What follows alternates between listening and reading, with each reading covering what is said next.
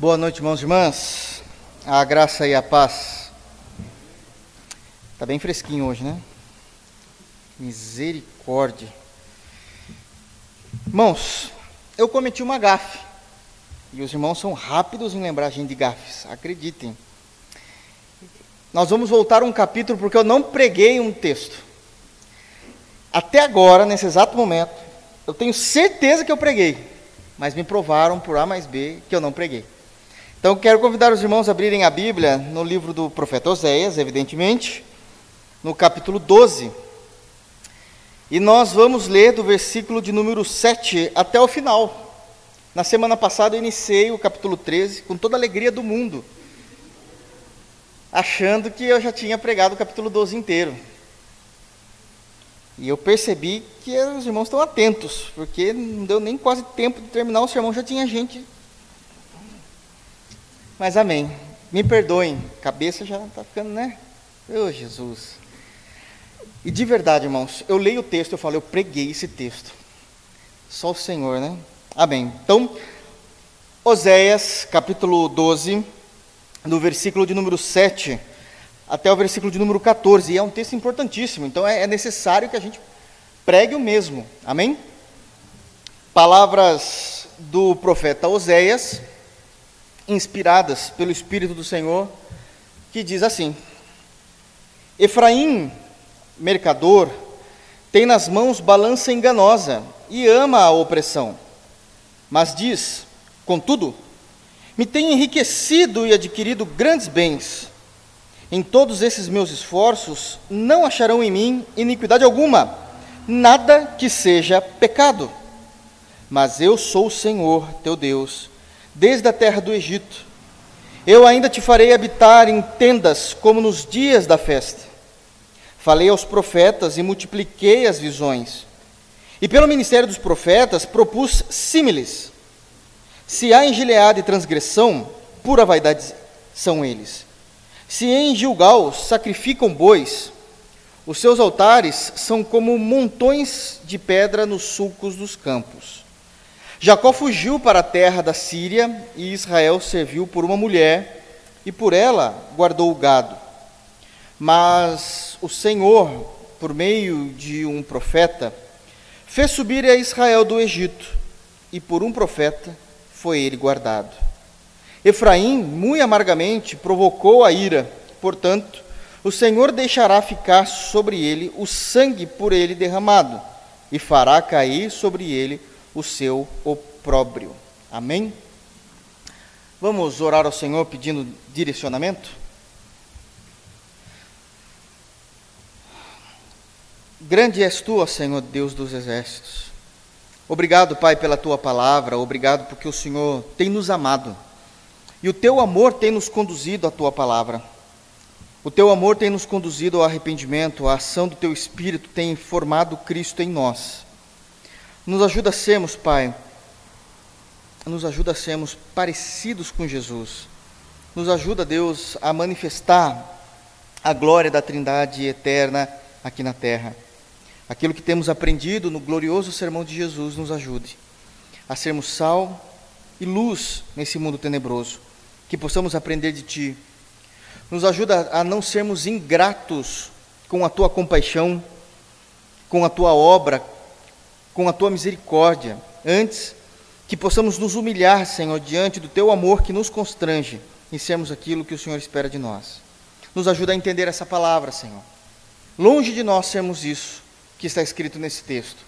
E que possamos, Senhor, nos alegrar na tua verdade. Essa é a nossa oração, no santo nome de Jesus. Amém. Amém, meus irmãos. Apenas relembrando então o capítulo 12, ele é uma resposta, ele é a resposta do povo de Israel, do povo do norte, a misericórdia e o amor de Deus demonstrado no capítulo 11. Então isso precisa ficar bem claro. No capítulo 11, Deus ele vai se abrir, manifestar o seu amor, dizer como ele ama ainda o seu povo. Existe essa aliança que ele fez com o seu povo. Todavia, a justiça de Deus precisa prevalecer. E ele se abrindo, no capítulo 11, ele se abrindo, mostrando todo o seu coração para esse povo. Quando ele termina de dizer e de demonstrar uh, o seu carinho, de imediato Israel, o reino do norte, o povo do norte, Samaria, responde de uma forma que traz uma tristeza muito grande ao coração de Deus. Porque eles não correspondem a esse amor, eles não correspondem a essa compaixão. Eles mantêm ainda a sua visão, porque eles amam aquilo que eles fazem e continuam ouvindo Deus dizer que Deus os ama, mas para eles isso não é o suficiente para que eles possam se arrepender dos seus pecados e mudarem suas vidas. Então é exatamente esse o contexto do capítulo 12, apenas relembrando para os irmãos. Amém? Ficando claro aí, só para a gente voltar aí à compreensão. Então, do versículo de número 1 até o versículo de número 6, nós temos toda aquela compreensão de como é que eles têm vivido nessa espiritualidade falida, numa espiritualidade que não há de fato o Espírito de Deus, eles é, começam a trabalhar e a viver de uma forma jocosa diante daquilo que eles entendem eles começam a apacentar ventos, diz no versículo de número 1, não há nada do temor de Deus no coração deles. No versículo de número 2 é dito que o Senhor vai castigá-los segundo as suas transgressões, porque é isso que eles têm feito.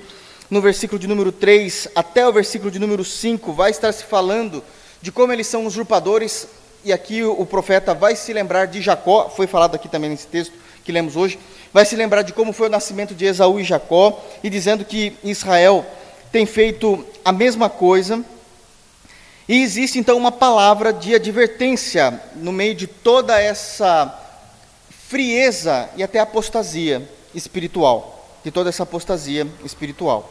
Terminamos então no versículo de número 6, que já foi exposto, é, com essa advertência, que é necessário se converter, guardar o amor, o juízo, é, no temor de Deus e esperar nele sempre. E já falamos bastante sobre esperar em Deus, já no início desse ano, né, é, baseado no profeta Isaías no capítulo 40. A partir do versículo de número 7, irmãos, nós vamos ver que tudo aquilo, aquilo que nós adoramos, é aquilo que nós nos tornamos. Do versículo de número 7 até o final do capítulo. Também nos é ensinado, nesse trecho que lemos aqui, isso aqui é algo que precisa ficar muito claro para a gente entender, que nós somos exatamente aquilo que estamos debaixo de uma divindade. Isso precisa ficar claro. Nós nos tornamos aquilo que a nossa divindade nos ensina. Se estamos debaixo do sangue da tutela de Cristo, seremos cristãos, com luta. Iremos lutar, iremos o tempo todo a, a, a, reagir, labutar, orar, sofreremos por amor ao Evangelho.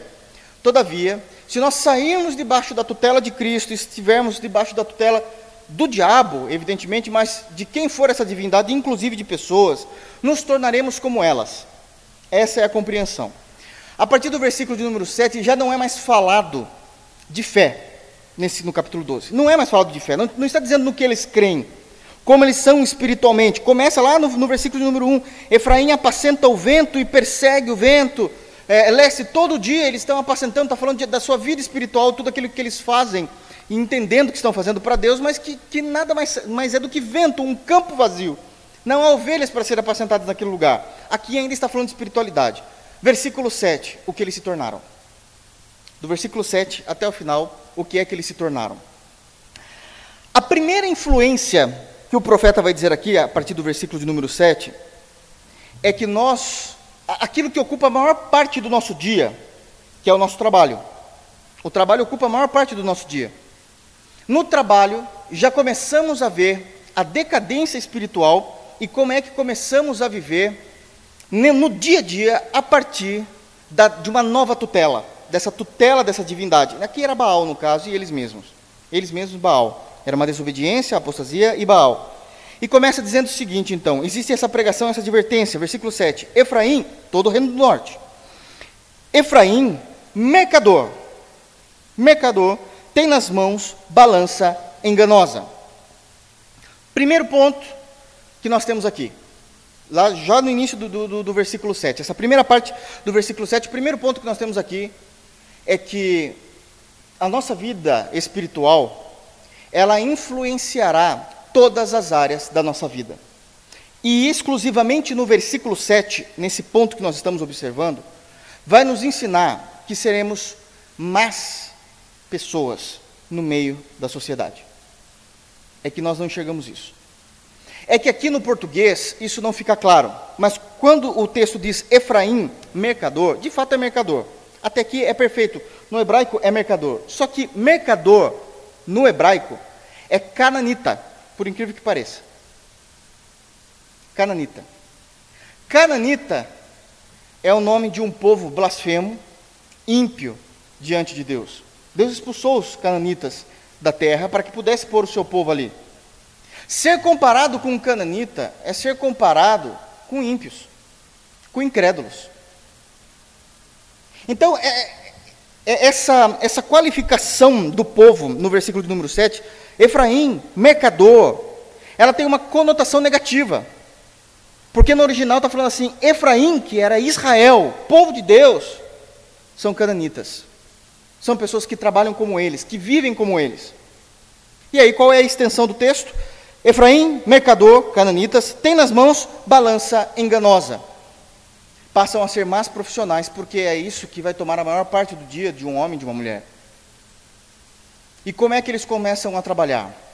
Eles começam a perder a sua desonestidade, começam a perder a sua integridade, começam a querer obter lucros de forma ilícita, começam a fraudar tudo aquilo que é possível, porque toda essa compreensão está dentro de balança enganosa, e isso é algo que Deus odeia.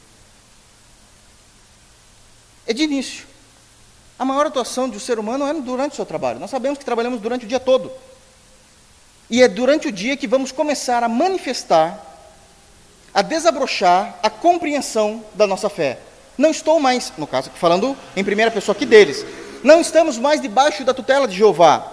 Estamos debaixo da tutela de Baal, gostamos, amamos Baal. Toda, todo o profissionalismo deles agora expressam essa nova fé. São balança enganosa. Eles fraudam, eles roubam, eles querem lucrar de forma ilegítima, mostrando o que essa nova fé fez com eles. Se isso fosse algo bom, no versículo de número 1, Efraim apacenta o vento e persegue o vento leste todo o dia, isso seria uma mentira. Mas a espiritualidade vazia, uma espiritualidade que não tem o poder de Deus, que não está selada com o poder do Espírito, vai fazer com que o versículo 7 seja uma realidade na vida de todos. E não é assim? Vamos falar um pouquinho sobre balança enganosa e o que significa isso de fato? Balança enganosa é quando, aqui está falando no caso que era a, a, maior compreensão que existia aqui, ou era o trabalho rural mesmo, de fato, mas até mesmo no trabalho rural se é, existia o comércio. Então o comércio era aquilo que era forte nessa época, por isso que é uma balança enganosa. Mas o que é uma balança enganosa? É quando eu não trabalho com preço fixo. Isso é uma condenação. Eu não trabalho com preço fixo. O preço é de acordo, me permita a expressão, com a cara do cliente. Com qual carro esse cliente chegou na minha loja? Percebem? Isso é algo condenável diante de Deus. Com qual carro o cliente chegou na minha loja? Deixa eu ver como ele está se vestido. E ninguém é bobo. A gente sabe que existem roupas, carros, que vão definir ali a vida social, a vida financeira de alguém. A não ser que esse, o cliente seja um 71, daí também não dá. Mas não é essa a compreensão do texto. É que eu vou dar, eu vou vender o terreno, eu vou vender uma ovelha. Eu vou vender o leite, o cereal, o boi, a safra. Quem vai comprar? A balança é enganosa. Para um, eu vendo por 10 denários. Para o próximo que entrar, é 15. O mesmo produto, cinco minutos depois. Deus não aceita esse tipo de coisa. Deus não aceita. Evidentemente que eu sei que hoje todas as empresas trabalham com preços e custos variáveis. Isso é natural. Mas isso ainda é dentro de um padrão porque é tabelado. Tem que ser assim. Nem que a própria empresa venha tabelar, mas está dizendo, ó, oh, isso aqui é tabela alta, consigo vender isso na tabela alta, consigo vender isso. Estou falando de forma mais simples para todo mundo entender. Consigo vender isso na tabela do meio, consigo, ó, aqui não teve compra, eu consegui vender, eu tive que usar o máximo que a gerência ou que a diretoria me permite dar de descontos. Isso é negociação, isso não tem problema.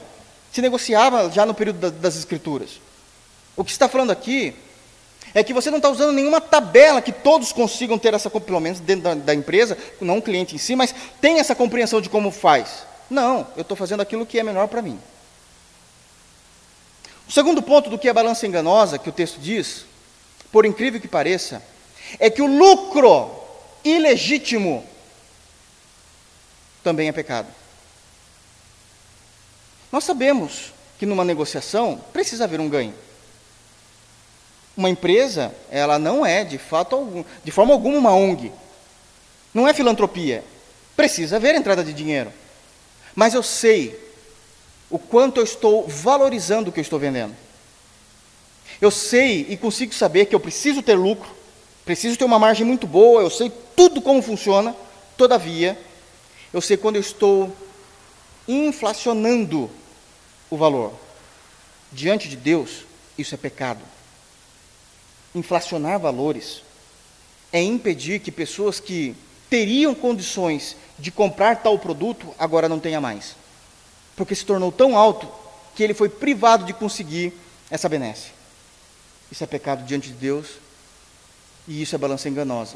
É isso que o povo de Deus estava fazendo. Povo de Deus, olha, olha que bênção. Não estamos falando do mundo. Não estamos falando do mundo. Balança enganosa também é aquela balança que você coloca 200 gramas de algum produto, mas nela está marcando 400. Isso é pecado. Isso é roubo. Ela não está calibrada da forma correta. E eu tenho lucro em cima daquilo que não é real. Se tem uma coisa que realmente consegue se lucrar em cima é camarão, né? Você comprou um quilo, vira 50, 50 gramas, né? É impressionante. Mas nós não somos assim. Existem alguns questionamentos, nós sabemos, e, e, posicionamentos das Escrituras a respeito do que é isso. De como é Deus vê isso, e não apenas aqui nesse texto. Eu quero que os irmãos abram, por favor, no livro do profeta Amós. Está um pouquinho depois de Oséias. Logo após, perdão, Oséias no capítulo 8. Oséias, capítulo 8. E veja como era a compreensão de Israel a, a respeito desse assunto. Não estou falando da compreensão de Deus, do que é que eles faziam. Amós ele vai ser mais claro. Eu já disse aqui que o profeta Oséias ele está pregando ao reino do norte e Amós também vai profetizar ao reino do norte. Amós capítulo 8, versículo de número 4. Olha como é que eles trabalham aqui com essa, com essa compreensão. Aqui não tem nada de, de, de, de, de honestidade diante de Deus. Amós, capítulo 8, versículo 4, diz assim: Ouvi isto, vós que tendes gana, é, gana é aquela, é aquela fome por dinheiro, é a fome por algo que, que necessariamente eu quero, né? gana contra o necessitado, e destruís os miseráveis da terra, dizendo. Isso aqui era o que agora Israel, o povo de Deus, é, o povo de Deus falava no versículo 5. Quando passará a festa da lua nova? Para vendermos os cereais. E o sábado, para abrirmos os celeiros de trigo, diminuindo a efa e aumentando o ciclo. Ciclo é uma, um valor monetário. Então, eu diminuo a efa de farinha, que é aquele punhado de farinha, eu já tiro ela, e ainda coloco um valor a mais. E procedendo dolosamente com balanças enganadoras, para comprarmos os pobres por dinheiro e os necessitados por um par de sandálias, e vendemos o refúgio do trigo. É a pior parte do trigo. É aquilo que não vem nem nem, nem, o trigo é um pó que chega para nós hoje. Não vem nem com pó, ainda está em pedaços. Era o que o povo de Deus fazia para o próprio povo de Deus.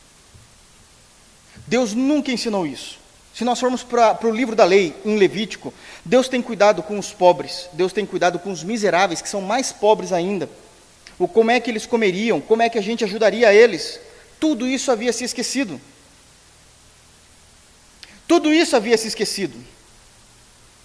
Porque eles passaram a amar o dinheiro.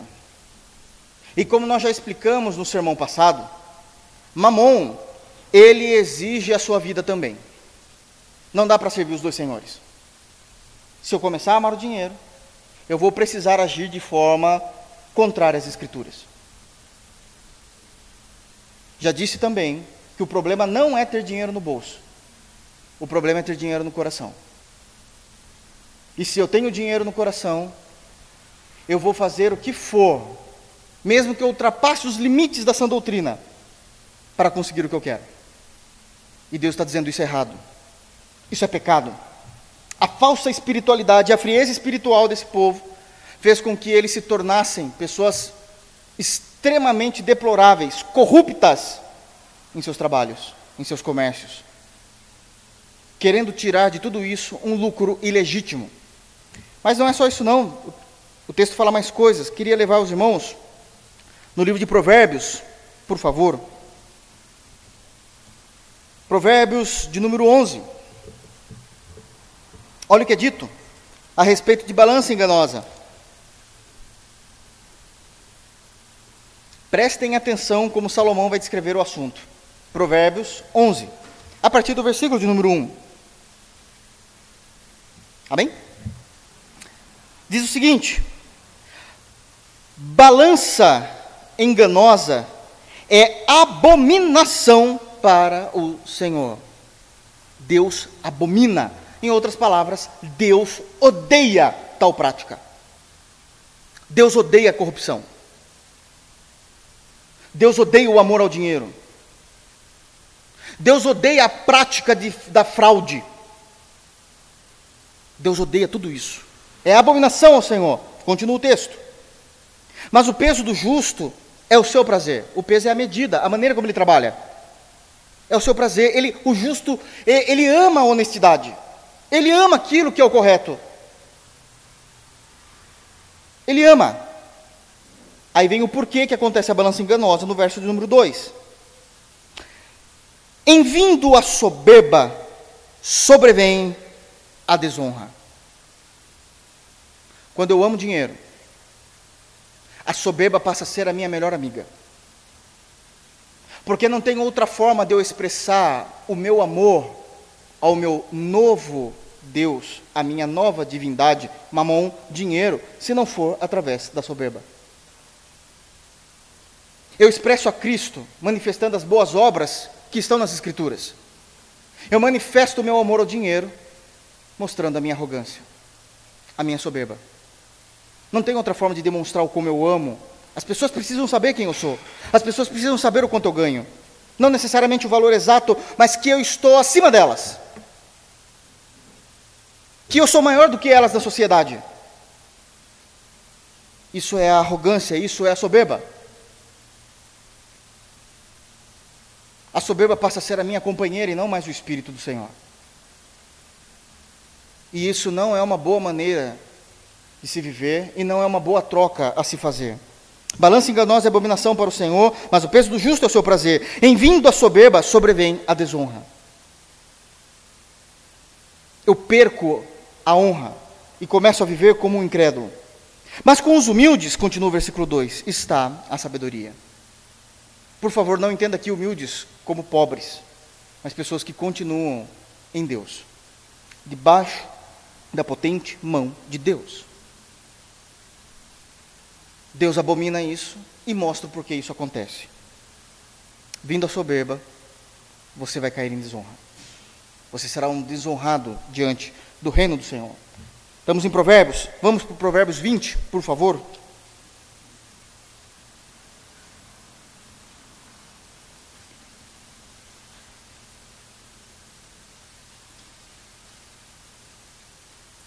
É interessante como isso que é, é, é dito também.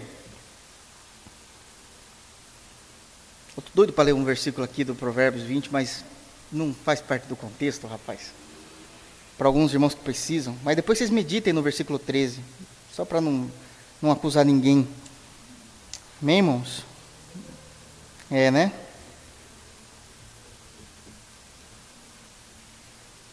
Olha o que é dito no versículo de número 21 em Provérbios 20. A posse antecipada de uma herança, no fim, não será abençoada.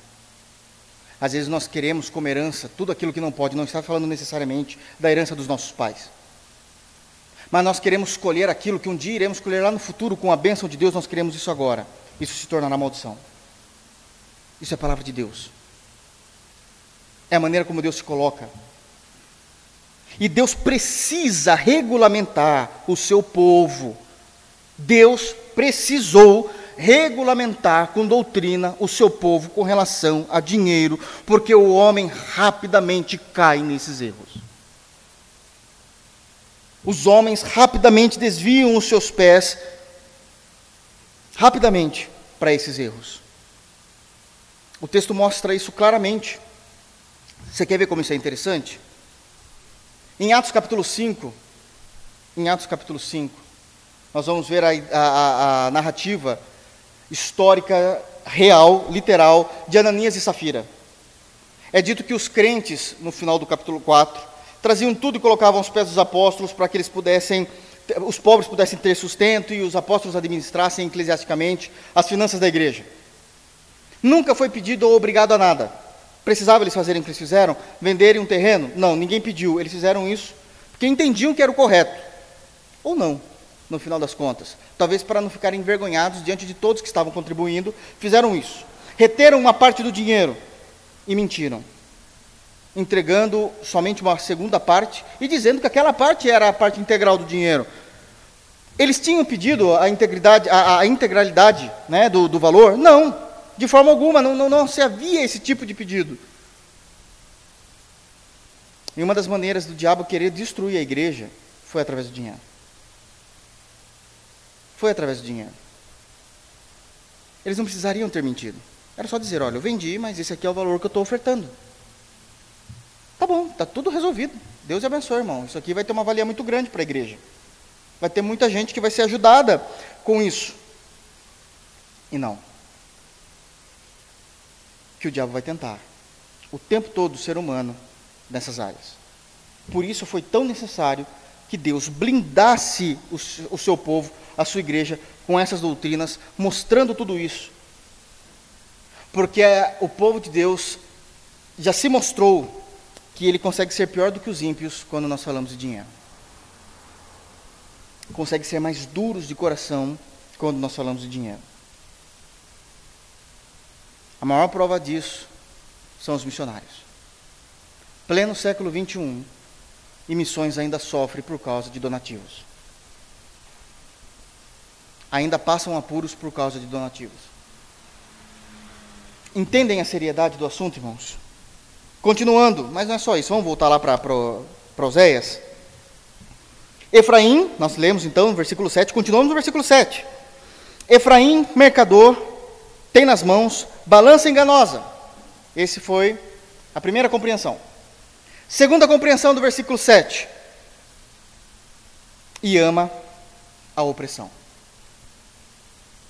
E ama a opressão. Segundo ponto. O amor em fazer a maldade. Povo de Deus.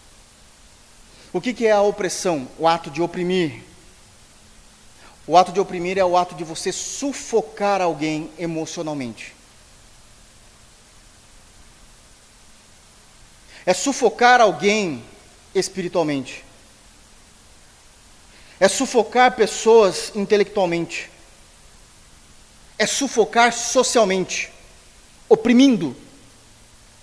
Porque oprimir traz ao opressor a sensação de poder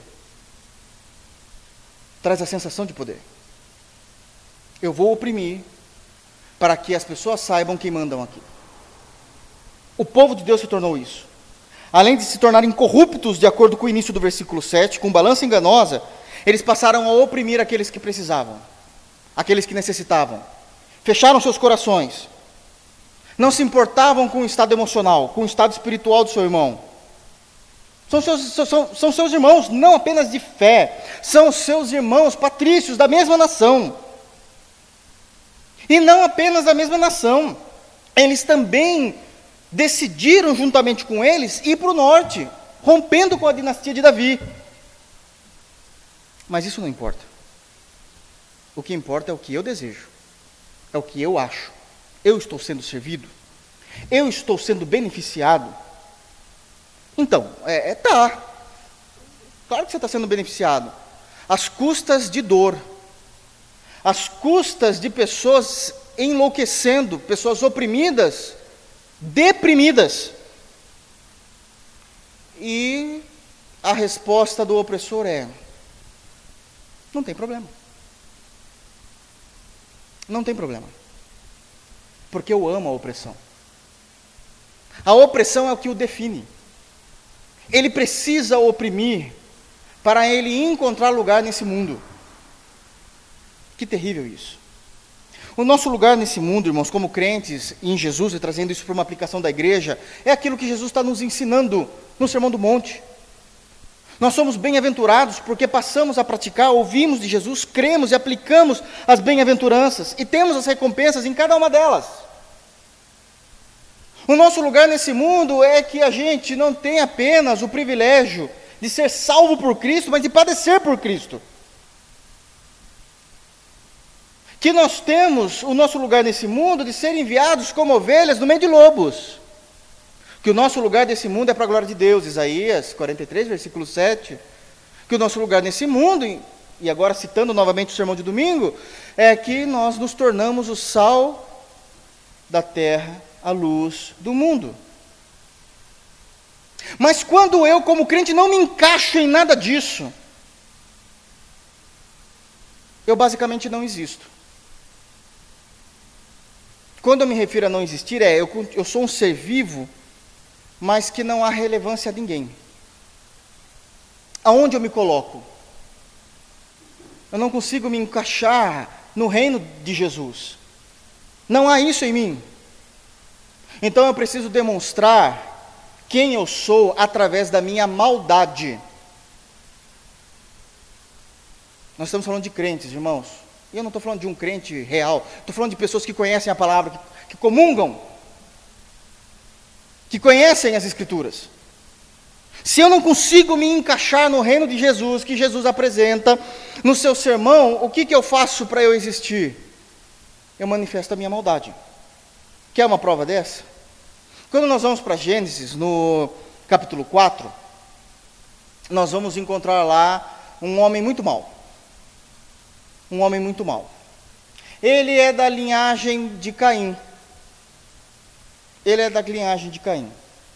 E ele vai dizer o seguinte: se Deus vingou a Caim, ou vai vingar a morte de se alguém matar a Caim sete vezes, se alguém fizer algo a mim, eu me vingarei 70 vezes 7. Ele não encontrou lugar no reino. Ele não encontrou lugar no espaço de Cristo. Então eu preciso manifestar a minha maldade. Eu preciso manifestar o quanto eu sou mal. Esse homem se chama Lameque, da descendência de Caim. E ele vai querer contrapor Deus em sua maldade. Se o Senhor Jeová, ele é capaz de vingar-se de alguém que tocasse em Caim sete vezes, por causa de alguém que encoste em mim, e ele fez isso mesmo. Alguém passou rapidamente, diz o texto, encostou nele e ele matou aquela pessoa. Porque encostou, sabe? Você está andando no centro da cidade, alguém encosta em você, a gente como crente fala, oh, me perdoe. Não, não foi nada. E seguimos a vida. Ele matou uma pessoa por causa disso. Porque ele precisava se manifestar. Ele precisava existir. Então a gente passa a amar aquilo que Deus odeia. Essa é a espiritualidade e essa é a resposta de Deus, perdão, a resposta do povo de Deus à misericórdia de Deus do capítulo 11. Como mercador, tem nas mãos balança enganosa e ama a opressão. Versículo 8. Mas diz: Contudo, me tem enriquecido e adquirido de grandes bens. Uma ética antibíblica. Terceiro ponto uma ética antibíblica. O que, que, eles estão dizendo aqui no versículo número 8? Contudo, me tem enriquecido e adquirido grandes bens. Ele tem balança enganosa, ele ama a opressão, mas o que importa é que eu estou tendo resultado. Não importa os meios com que eu vou agir, os, o fim eu alcanço o fim eu alcanço. Eu quero continuar tendo tudo isso. Eu tenho me enriquecido e tenho adquirido grandes bens, às custas de opressão e às custas de balança enganosa. Ali ficou claro que eles estabeleceram uma ética própria. essa ética própria é a antítese do reino de Deus. Está longe de ser chamado reino de Deus. Não é isso que nós aprendemos em Êxodo a partir do capítulo 20, é, com, os, com os Dez Mandamentos, e principalmente a partir do capítulo 24, ainda vai ter daí, vai falar de tabernáculo, e depois 27 e 28 e em diante, que vai falar das leis civis. Não é isso que nós aprendemos no livro de Levítico. Eles são a antítese. Eles estão andando para trás. Andando não, eles estão correndo para trás. E não porque estão enganados em resposta ao amor de Deus. Em resposta ao amor de Deus. Do capítulo 11. Eu estou vendo tudo isso que está acontecendo. Eu sei o que eu estou fazendo. Mas está dando resultados. Então, o fim que eu quero justifica os meios que eu tomo, que eu decido, que eu faço acontecer as coisas.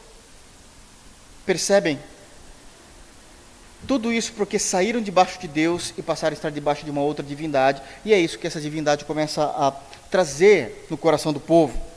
Ainda continuamos. Versículo 8: Mas diz: Contudo, me, tem, é, me tenho enriquecido e adquirido grandes bens. Em todos esses meus esforços, não acharão em mim iniquidade alguma, nada que seja pecado. Aqui realmente o profeta Oséias está dizendo que eles chegaram num nível espiritual tão baixo, tão esdrúxulo, que na teologia nós chamamos isso de entorpecimento espiritual. Perdeu-se a sensibilidade, a sensibilidade de discernimento de que aquilo que eles estão fazendo é errado. É errado. Eles estão entendendo, o povo de Deus, prestem atenção, o povo de Deus está dizendo que agir, trabalhar com balança enganosa e que amar a opressão não são pecados. Como é que eles conseguem chegar nessa compreensão? O que é que eles estão fazendo com a lei? Para chegarem nessa compreensão? Simples: entorpecimento. Estão cegos, mente cauterizada já estão tão afundados no charco de lodo, muito mais do que aqueles salmos que diz que o Senhor nos tirou do charco de. Não, não, eles estão afundados, que eles não conseguem mais perceber o pecado. Isso aqui é sincero o que eles estão falando. Que pecado há em fazer isso? Qual o problema? Estou ganhando dinheiro. Estou trabalhando. Estou levantando cedo igual vocês. É, mas a sua balança está sem calibragem correta. Não importa, estou levantando de manhã. Mas você está tirando de alguém. Não importa, eu estou ganhando. Isso aqui é a ética de Robin Hood. Tira de um para dar para outro, sabendo que de fato aquilo não pertence a ele. E as pessoas ovacionam, dizendo: Ó, oh, garoto esperto, hein? Outros vão defender dizendo: O mundo é dos espertos, é isso mesmo. E Deus está dizendo: Isso é pecado eu vou matar vocês. A Síria está chegando. A Síria está chegando. Como é que podem crentes começarem a defender? Isso não tem nada a ver. O tempo todo. Isso não tem nada a ver. Você vê o que eles fazem nas redes sociais, lá vai o pastor, ser o chatonildo da vez de novo. Irmão, sério que você colocou essa foto? Me ajuda, pô. Me ajuda. Não, eu sei que você tem liberdade em Cristo. É em Cristo, não no Face, não no Insta. Me ajuda. Você está deixando o meu ministério mais difícil. A resposta sempre é a mesma, mas não tem nada a ver. Não estou em pecado. Não há erro nisso. Se sensualiza. Me ajuda, irmão. Pô, me ajuda. Tem outros irmãos lá. Tem santo testemunho diante dos ímpios. Vão perguntar para você. Que igreja que você vai? Não fala que é aqui não. Porque a gente não aceita essas coisas aqui. É você que está decidindo. A tua, tua ética falha. Não faz isso. Se não é foto, são palavras. Uh, tal coisa é mesmo, né? Já entenderam, não preciso falar, né? aquela palavra feia com F. Irmão, me ajuda, irmão. Me ajuda, querida. Está deixando difícil as coisas. As respostas são sempre as mesmas. Primeira resposta: tem nada a ver. Tem sim, você mostra na Bíblia, não consegue entender. Entorpecimento. A segunda resposta: o senhor só vem me cobrar. O vizinho o senhor não cobra. Você não sabe, eu estou chamando você em privado. Já chamei o outro vizinho em privado também. Isso é entorpecimento. Isso é isso claramente mostra que é possível crentes estarem tão longe de Cristo que não se lembra mais como é ser cristão.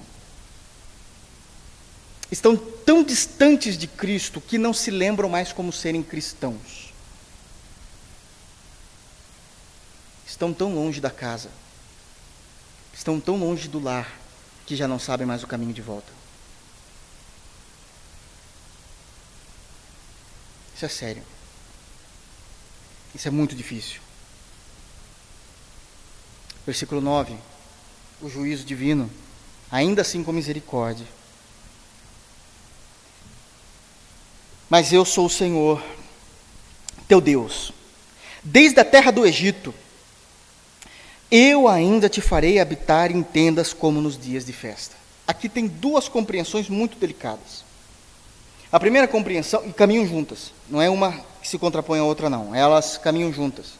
A primeira, quando ele diz, Eu sou o Senhor desde a terra do Egito, ele está falando, Eu tenho histórico com vocês. Eu não sou Baal, eu não sou um ser qualquer, eu tenho um histórico. Eu tenho um histórico de compromisso com vocês, eu tenho uma aliança com vocês. Então a primeira compreensão aqui é a misericórdia, porque diz o seguinte: Eu ainda te farei habitar em tendas como nos dias de festa. Essa parte final, como nos dias da, da, das festas, é quando eles viviam em comunhão com Deus.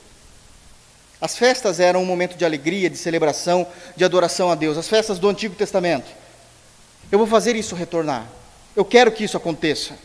Não aconteceu com todos, mas com aqueles que fugiram para o sul. Mas eu quero. Mas a segunda compreensão está falando do juízo. Eu vou tirar tudo isso de vocês e vocês vão voltar a habitar em tendas. Vocês sempre oraram e clamaram a mim por prosperidade. Quando eu prosperei vocês, vocês caíram. Porque a prosperidade, que de fato era a minha bênção sobre a vida de vocês, vocês descaracterizaram a bênção da prosperidade e tornaram a prosperidade um ente divino. E serviram a ela. Então eu vou ter que fazer vocês voltarem a morar em tendas e não nas suas casas confortáveis. Bom, morar em tendas, quando é que eles fizeram isso no deserto? No deserto. Aqui eles já estavam na sua, é, ainda estavam em sua cidade antes de ir para a Síria, mas vocês vão voltar a viver no mesmo estado do deserto. Ah, eles iriam se tornar escravos da Síria antes da morte, né? Escravos da Síria. Então o juízo é evidente. Isso vai acontecer. Versículo 10. Deus protegendo a sua própria honra. Eu não sou um Deus mau. Eu avisei. Eu não sou um Deus ruim. Eu ensinei. Versículo 10. Falei aos profetas. Deus levantou homens para que ensinassem, advertissem, corrigissem, pregassem. Eu levantei os profetas. E no caso do Antigo Testamento, e multipliquei as visões. Não era só os profetas que tinham visões. Pessoas do meio do povo também tinham visões que eu dava a elas. Mas se perderam mesmo em tudo isso. Se perderam, não deram ouvidos. No Novo Testamento vamos saber que eles matavam os profetas.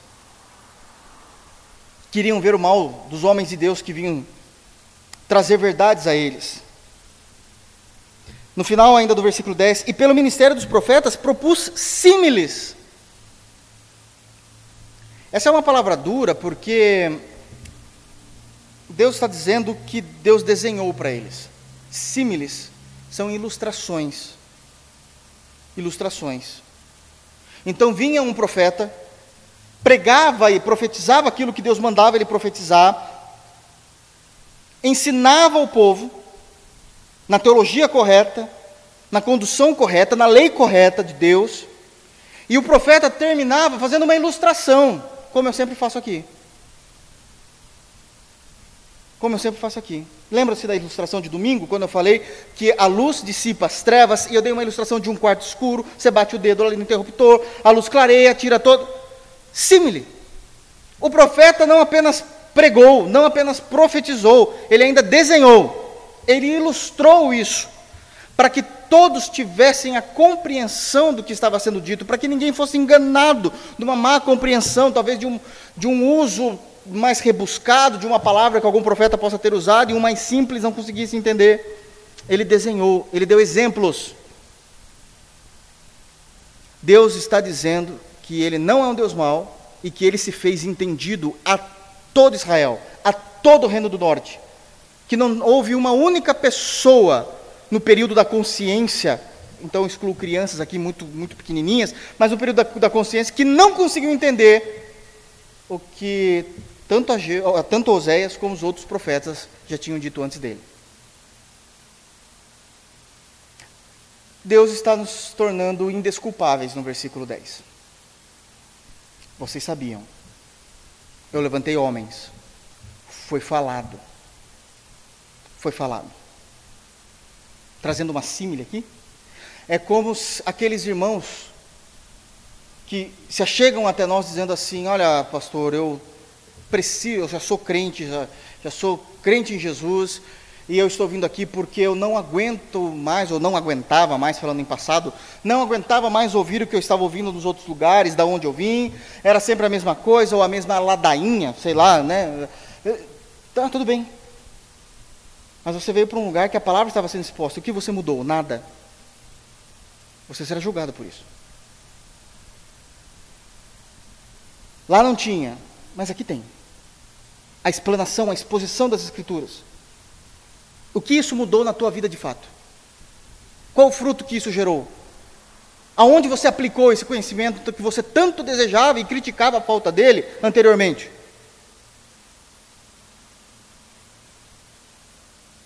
É disso que Deus está dizendo.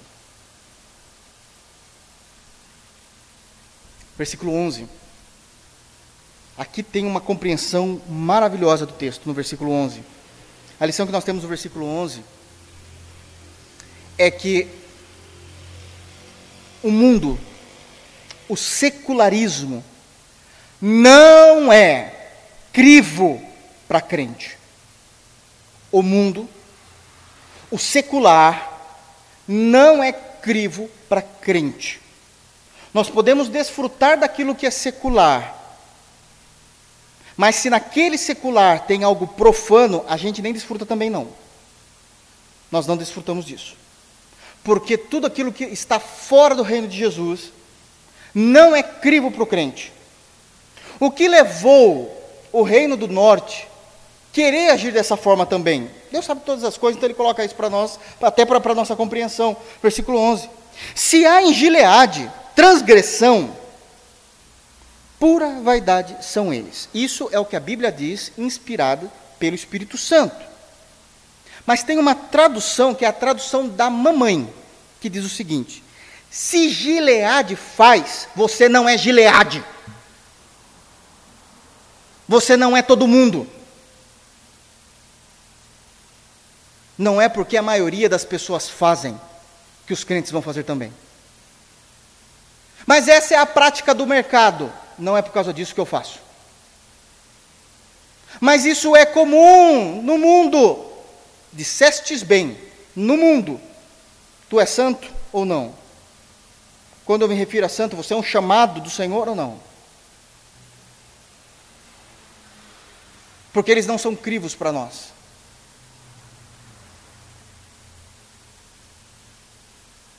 Se eu não pagar pedágio, tem gente que está entendendo isso. Eu não entro na disputa. Então você não entra. Simples assim. Então você não entra, meu irmão. A tua integridade é maior do que isso. E Deus vai te honrar. Porque você vai esperar no Senhor. E Ele vai te renovar como o voo da águia. Essa é a nossa fé. Não, mas esse, esse suborno não é normal, não. É normal lá. A gente é de outro reino. A gente é de outro reino. A gente tem um outro soberano sobre nós. Se há engelhada e transgressão, isso é vaidade. Isso não tem valor. Se em Gilgal sacrificam bois, os seus altares são como montões. Você sabe o que é montão? Deixa eu fazer a tradução do Rodolfo aqui. A sociedade bíblica foi muito boazinha. Montão é lixo. Os altares são como lixos de pedras nos sulcos dos campos. Sabe o que é os sulcos do campo? Já expliquei. É quando o burrico, ou o cavalo, a mula, no arado, vai rasgando o chão para fazer a plantação e um monte de lixo se é colocado. Você vai fazendo e alguém vai colocando lixo atrás. Deus está dizendo: Gilgal está fazendo isso para mim. Eu não aceito. Alguém está abrindo o suco da terra para plantar e alguém está vindo atrás jogando lixo. Montões. Montões. Porque o mundo e o secularismo não é crivo para crente. Se eles fazem como nos ensinou a mamãe, o problema é deles. Nós não somos todo mundo. E na Bíblia da mamãe continua. Porque se ele pular de uma ponte, você vai pular também? É a gente sabe a resposta bíblica a isso. Não. Então acabou o assunto.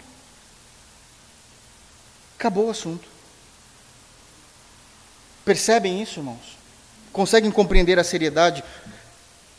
Sabe o que é triste? Que isso aqui é povo de Deus. Deus está falando de Israel. Deus está falando de Israel. E os mais desapercebidos, cristãos, até hoje, colocam bandeira de Israel nas suas igrejas, né? Como se Israel fosse um povo top, né? Versículo 12. Muito complexo e um pouco humilhante o versículo 12. No versículo 12 eu entendo que o texto está, está citando que nós temos garra, a gana, como foi falado em Provérbios, de fazer as coisas que nos atraem.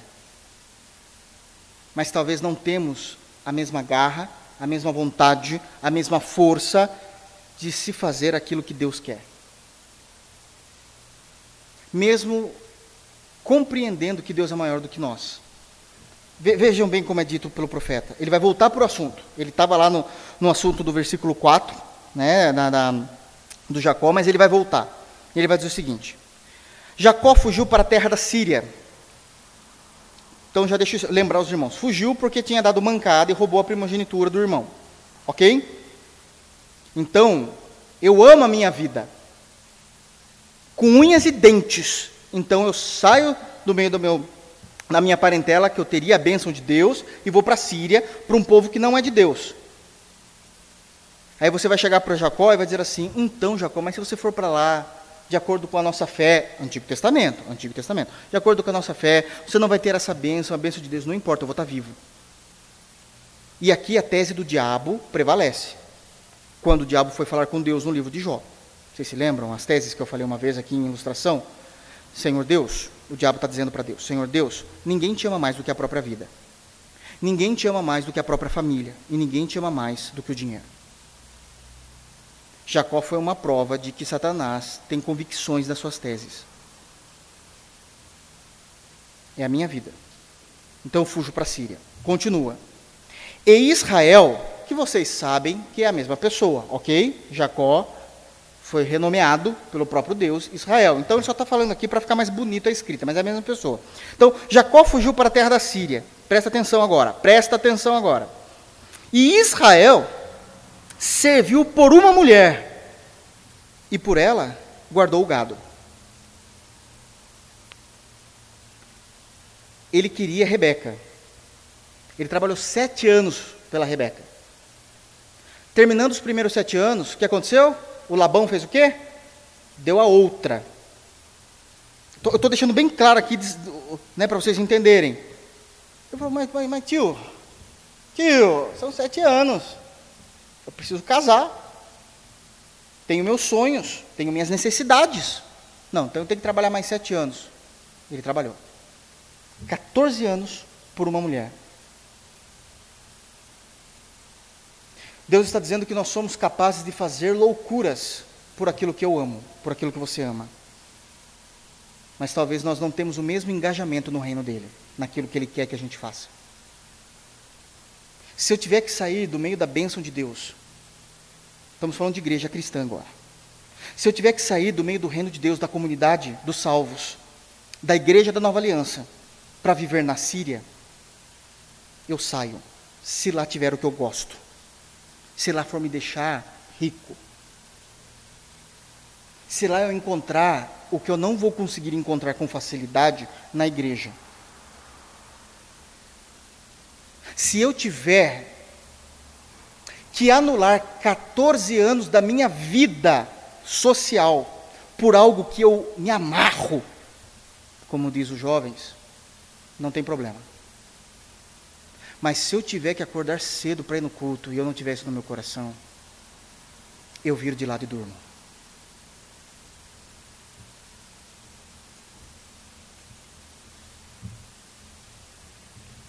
Irmãos, isso é humilhante. Isso é humilhante. Jesus vai tratar desse assunto, a gente vai falar também lá no sermão.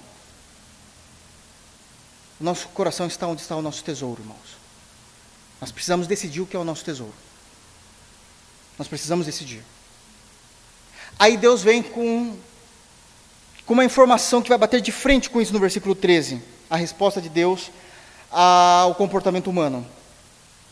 Mas o Senhor, Jeová, mas Jeová, por meio de um profeta, aqui é Moisés, né? Fez subir a Israel, aqui já não está falando da pessoa, está falando do povo, de toda a nação. Ou seja, ele está falando que Deus faz algo muito maior. Deus está falando, eu faço algo muito maior, vocês não estão conseguindo perceber. Então, mas o Senhor, por meio de um profeta, fez subir a Israel do Egito. E por um profeta foi ele, ele quem? Essa nação, Israel, guardada. Israel trabalhou, Jacó, né? Fica mais fácil. É, Jacó trabalhou 14 anos por uma mulher, fugiu da sua família e foi morar na Síria para salvar a própria vida. Deus com um único homem, livrou 2 milhões de pessoas e sustentou essas pessoas por 40 anos no deserto. Fez dessas pessoas uma nação. Guardou essa nação com unhas e dentes. Mexeu e proveu e decretou na história de tal forma que a tribo de Judá não fosse para o reino do norte. Porque se Judá fosse para o reino do norte, seria destruída na Síria. Mas tinha uma promessa em Gênesis 49 que Judá é um leãozinho e que o cetro não sairia do seu trono. Jesus teria que vir para o Judá. Deus proveu de tal maneira que Judá continuasse no sul. Judá também foi para o exílio, mas foi para o babilônico. Durou um tempo e depois Judá voltou com Esdras, com Neemias, primeiro com Zorobabel. Começou com, com Zorobabel, depois veio Esdras, depois Neemias. E desse retorno veio Jesus. Não tem como confiar em homens. Não tem como confiar no nosso coração. Deus planejou tudo perfeito. A história nos ensina isso. A história nos mostra isso. Precisamos fazer dessa forma, precisamos crer dessa forma. Nós não somos como aqueles que creem em homens, em filhos de homens, não somos como aqueles que creem em cavalos, em seus carros, né, carros e cavalos. Nós confiamos no Senhor. É isso que o profeta Oséias está decretando, mas nada disso adiantou. E por fim, versículo 14. O juízo eterno da parte de Deus. Depois de Deus mostrar, desabrochar o seu coração no capítulo 11, ele encerra o capítulo 12 com o juízo eterno. Terrível ouvir uma palavra dessa. Efraim muito amargamente provocou a ira. Irmãos, pensa num, num casal de namorados, apaixonadíssimos, trocam mensagens o tempo todo, até nervo. Eu me lembro de um casal de namorados, em nome de Jesus, não era eu mesmo, de verdade. que, que às vezes fala assim, está falando de alguém, e não era mesmo. Porque eu tenho asco disso. Era mais ou menos assim. Eles estavam se falando no telefone, não era ainda a época de celular, então já faz um tempo. E eu me lembro desse casal e ele falava assim: desliga. E a pessoa falava lá do lado: desliga você primeiro. Daí ele falava baixinho: eu te amo. E a pessoa acho que falava no mesmo tom: eu te amo também. E ficava uma meia hora assim. Eu falava: meu Deus, eu vou morrer. Me leva para a glória. Porque isso é a grande tribulação na minha vida. Porque é insuportável. Imagina esse casal.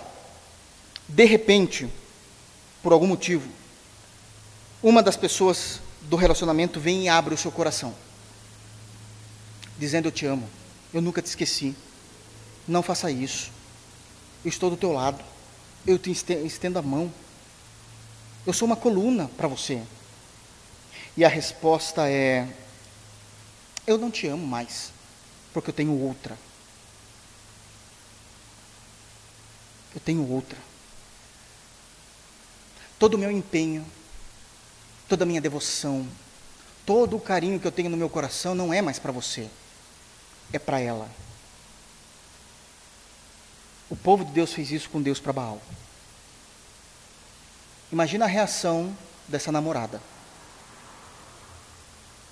Ira. O juízo chegou também, né? É exatamente essa a reação de Deus. Eu me abri, eu me expus, eu deixei claro o que eu sentia por vocês. Eu mostrei os meus planos que eu tinha para vocês. Vocês ignoraram todas as vezes. Vocês não deram ouvidos aos meus profetas. Vocês não deram ouvidos às, às ilustrações que eles te ensinaram, que eles falaram. Vocês me provocaram a ira. Para quê? Para quê? Portanto, o Senhor deixará ficar sobre ele o sangue por ele derramado. Deus olha para todo Israel como assassinos. De filhos para assassinos. De alvo do seu amor para alvo da sua ira.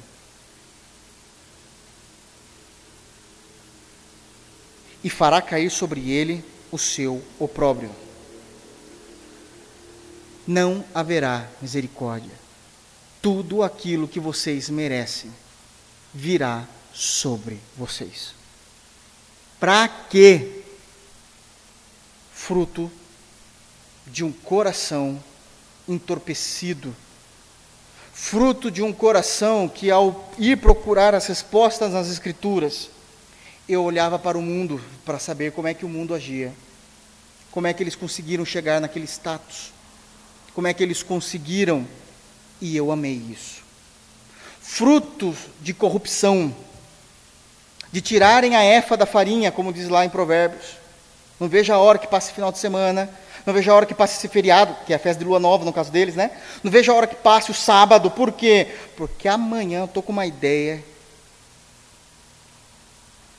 diabólica. Eu vou trair a minha fé, mas eu volto com dinheiro para casa porque Mamon se tornou Deus deles. Isso é atrair a ira de Deus sobre nós. Que o Senhor nos guarde, que o Senhor nos livre, em nome de Jesus, de sermos balança enganosa, de amarmos a opressão, de trocarmos o consolo do Espírito Santo por qualquer coisa que o mundo possa nos oferecer, que Baal possa nos oferecer, ou com que o nosso coração possa querer nos enganar que possamos nos manter firmes no Senhor e em Cristo. Amém? Vamos orar ao Senhor? Vamos ficar de pé?